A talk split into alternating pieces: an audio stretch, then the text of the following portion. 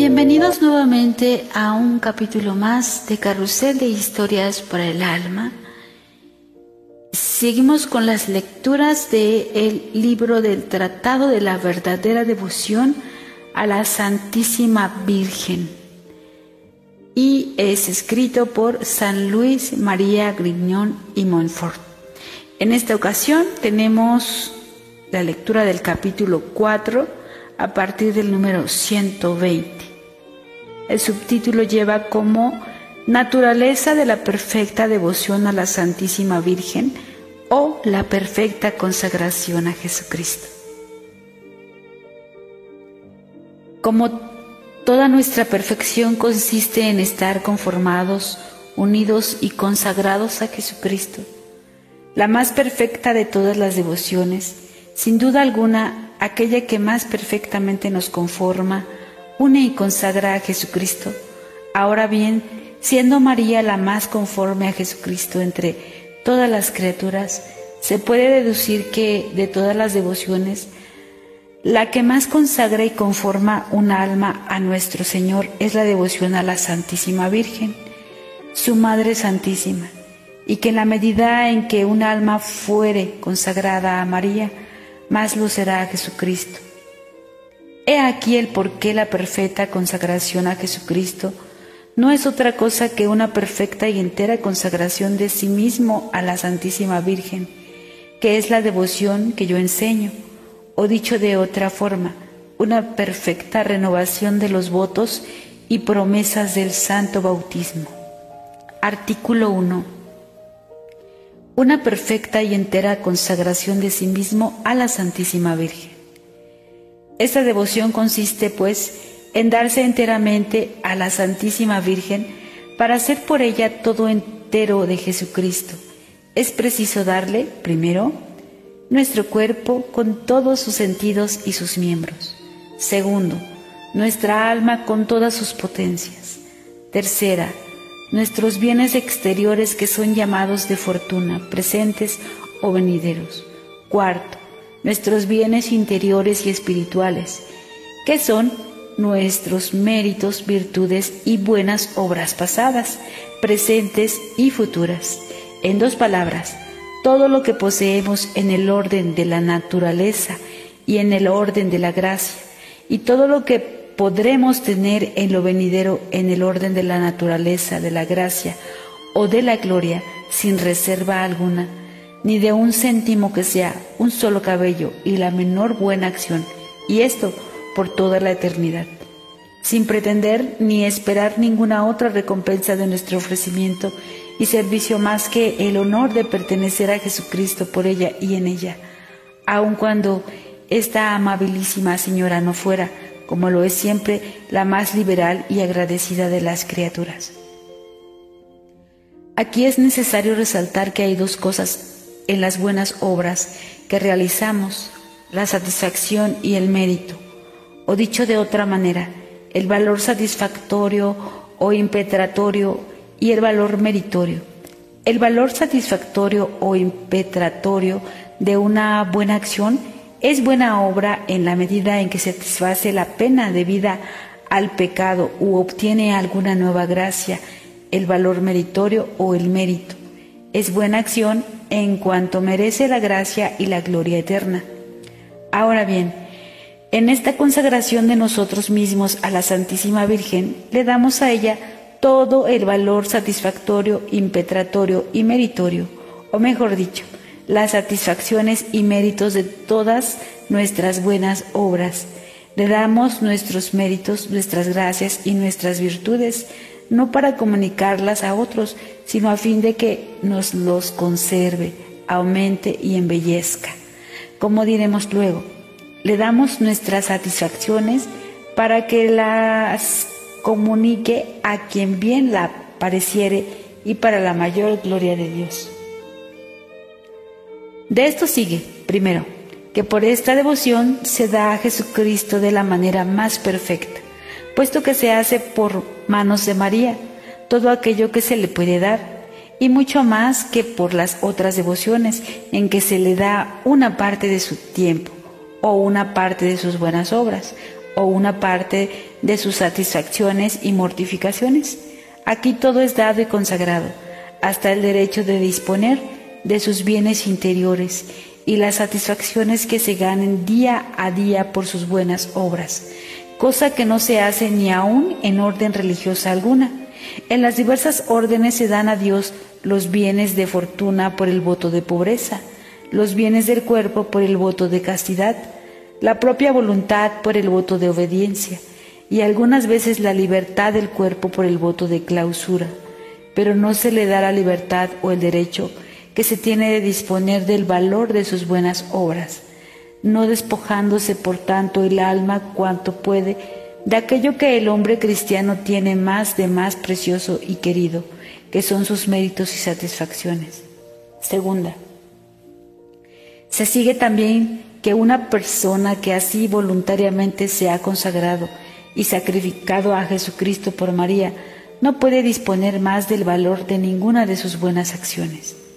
Todo lo que él sufre, lo que piensa, dice y hace de bueno, pertenece a María, a fin de que ella disponga de eso según la voluntad de su Hijo y para su mayor gloria, sin que entre tanto esta dependencia perjudique de manera alguna a las obligaciones de Estado en que se esté al presente, o en que se pudiere llegar a estar, por ejemplo, a las obligaciones de un sacerdote que por su oficio o por cualquier otra razón deba aplicar el valor satisfactorio e impetratorio de la Santa Misa a un particular, pues no se hace esta ofrenda sino según el orden de Dios y los deberes de su Estado. Tercera, se deduce por último que se consagra todo al mismo tiempo a la Santísima Virgen y a Jesucristo. A la Santísima Virgen como el medio perfecto que Jesucristo ha escogido para unirse a nosotros y unirnos a nosotros a Él, y a nuestro Señor como a nuestro último fin, el cual debemos todos lo que somos, como a nuestro Redentor y a nuestro Dios. Artículo 2. Una perfecta renovación de los votos del Santo Bautismo. Ya he dicho que esta devoción podría muy bien ser llamada una perfecta renovación de los votos o promesas del santo bautismo, ya que todo cristiano antes del bautismo era esclavo del demonio, en cuanto pertenecía suya y por su boca o la de su padrino y su madrina, renunció solemnemente en su bautismo a Satán, a sus pompas y a sus obras, tomando a Jesucristo por su amo y soberano Señor, para depender de Él en calidad de esclavo de amor. Es lo que se hace por la presente devoción se renuncia, según se advierte en la fórmula de la consagración, al demonio, al mundo, al pecado y a, sí mismo, y se da uno enteramente a Jesucristo por las manos de María. Y se hace incluso algo más, pues en el bautismo se habla ordinariamente por boca de otro, a saber, el padrino y la madrina. No se da a la persona a Jesucristo a no ser por medio de procurador, pero en esta devoción se hace por sí mismo de forma voluntaria y con conocimiento de causa. Los hombres, según dice Santo Tomás, hacen voto en el santo bautismo de renunciar al diablo y a sus pompas. In baptismo bovent homines abrenunciare diabolo et pompis ejes. Y este voto dice, San Agustín es el más grande y el más indispensable. Votum maximum nostrum quo nos in Cristo esse mansurus. Es también lo que dicen los canonistas. Praesipum votum et quod in baptismate basimus. El voto principal es aquel que hacemos en el bautismo. Entre tanto, ¿quién es el que guarda este gran voto? ¿Quién es el que cumple fielmente las promesas del santo bautismo?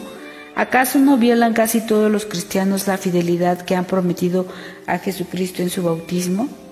¿De dónde proviene ese desarreglo universal, sino del olvido en que se vive de las promesas y obligaciones del santo bautismo y del que casi nadie ratifica por sí mismo el contrato de alianza que ha hecho con Dios por medio de sus padrinos y madrinas? Esto es de tal manera verdadero que el concilio de Sens, convocado por orden de Ludovico Pío a fin de remediar los grandes desórdenes existentes entre los cristianos, juzgó que la principal causa de esta corrupción en las costumbres nacía del olvido e ignorancia en que vivía acerca de los compromisos del santo bautismo y no encontró mejor forma para remediar tan grande mal que conducir a los cristianos a renovar los votos y promesas del santo bautismo. El catecismo del concilio de Trento, fiel intérprete de este santo concilio, exhorta a los curas párrocos para que hagan la misma cosa, llevando a los fieles de los pueblos que les han sido confiados a recordarse y creer que ellos están ligados y consagrados a Jesucristo como esclavos a su Redentor y Señor. He aquí sus palabras. Para chus fidelem populum ad eam rationem cohorta vitur ut sian aecusimum esse nos ipsos non secus ac mancipia redemptori nostro et domino in perpetuum adicere et consecrare. Ahora bien, si los concilios, los padres y la experiencia misma nos enseñan que el mejor modo para remediar los desarreglos de los cristianos es hacerles recordar las obligaciones del bautismo, así como renovar los votos que allí hicieron, no es razonable que se lo haga ahora de una manera perfecta, por medio de esta devoción y consagración a nuestro Señor por las manos de su Santísima Madre. Y digo de una manera perfecta porque para consagrarse a Jesucristo se sirve del más perfecto de todos los medios, que es la Santísima Virgen. Respuesta a algunas objeciones. No se puede objetar que esta devoción sea nueva o indiferente. No es nueva, porque los concilios, los padres y muchos otros autores antiguos y recientes hablan de esta consagración a nuestro Señor o de la renovación de los votos del santo bautismo como de una cosa desde antiguo practicada, que ellos aconsejan a todos los cristianos. Ella tampoco es indiferente ya que la principal fuente de todos los desórdenes y en consecuencia de la condenación de los cristianos nace del olvido e indiferencia en relación a esta práctica. Algunos podrían decir que, como esta devoción nos hace entregar a Jesucristo nuestro Señor por las manos de la Santísima Virgen el valor de todas nuestras buenas obras, oraciones, mortificaciones y limosnas, ella nos coloca en la impotencia de socorrer las almas de nuestros parientes, amigos y bienhechores. En primer lugar, yo les respondo que no podemos creer que nuestros amigos, parientes o bienhechores sufran por el hecho que nosotros habernos entregado y consagrado sin reserva al servicio de nuestro Señor y de su Santísima Madre. Esto sería injuriar el poder y la bondad de Jesús y de María quienes sabrán asistir perfectamente a nuestros parientes, amigos y bienhechores, sirviéndose de nuestro pequeño caudal espiritual o de cualquier otro modo. En segundo lugar, esta práctica no impide de forma alguna que se ruegue por los otros, sean difuntos o vivos, aunque la aplicación de nuestras buenas obras depende de la voluntad de la Santísima Virgen, muy por el contrario, ella nos permitirá rezar con más confianza, de igual manera que una persona rica que hubiera dado todos sus bienes a un gran príncipe a fin de honrarlo especialmente. Rogaría a este príncipe con más confianza que atendiese con una limosna a cualquiera de sus amigos que se solicitase. Sería un modo de agradar a este príncipe, dándole la ocasión de testimoniar su reconocimiento hacia una persona que se ha despojado para revestirlo, que se ha empobrecido para honrarlo. Es justo decir lo mismo de nuestro Señor y de la Santísima Virgen. Nunca se dejarán vencer en generosidad y gratitud. Alguien dirá posiblemente, si yo doy a la Santísima Virgen todo el valor de mis buenos actos para aplicarlo a lo que ella quisiere, Será preciso quizá que yo sufra largo tiempo en el purgatorio.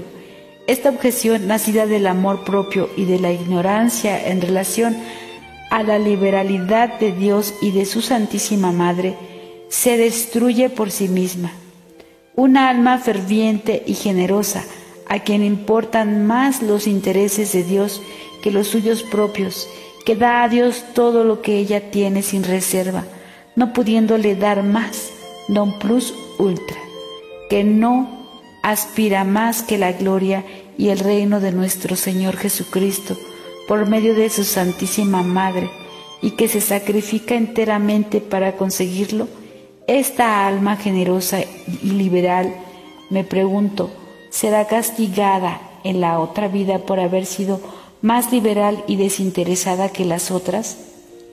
Esto sería incomprensible. Es justamente con esta alma como Veremos a continuación con quien nuestro Señor y su Santísima Madre se muestran más liberales en este mundo y en el otro, sea en el orden de la naturaleza de la gracia y de la gloria.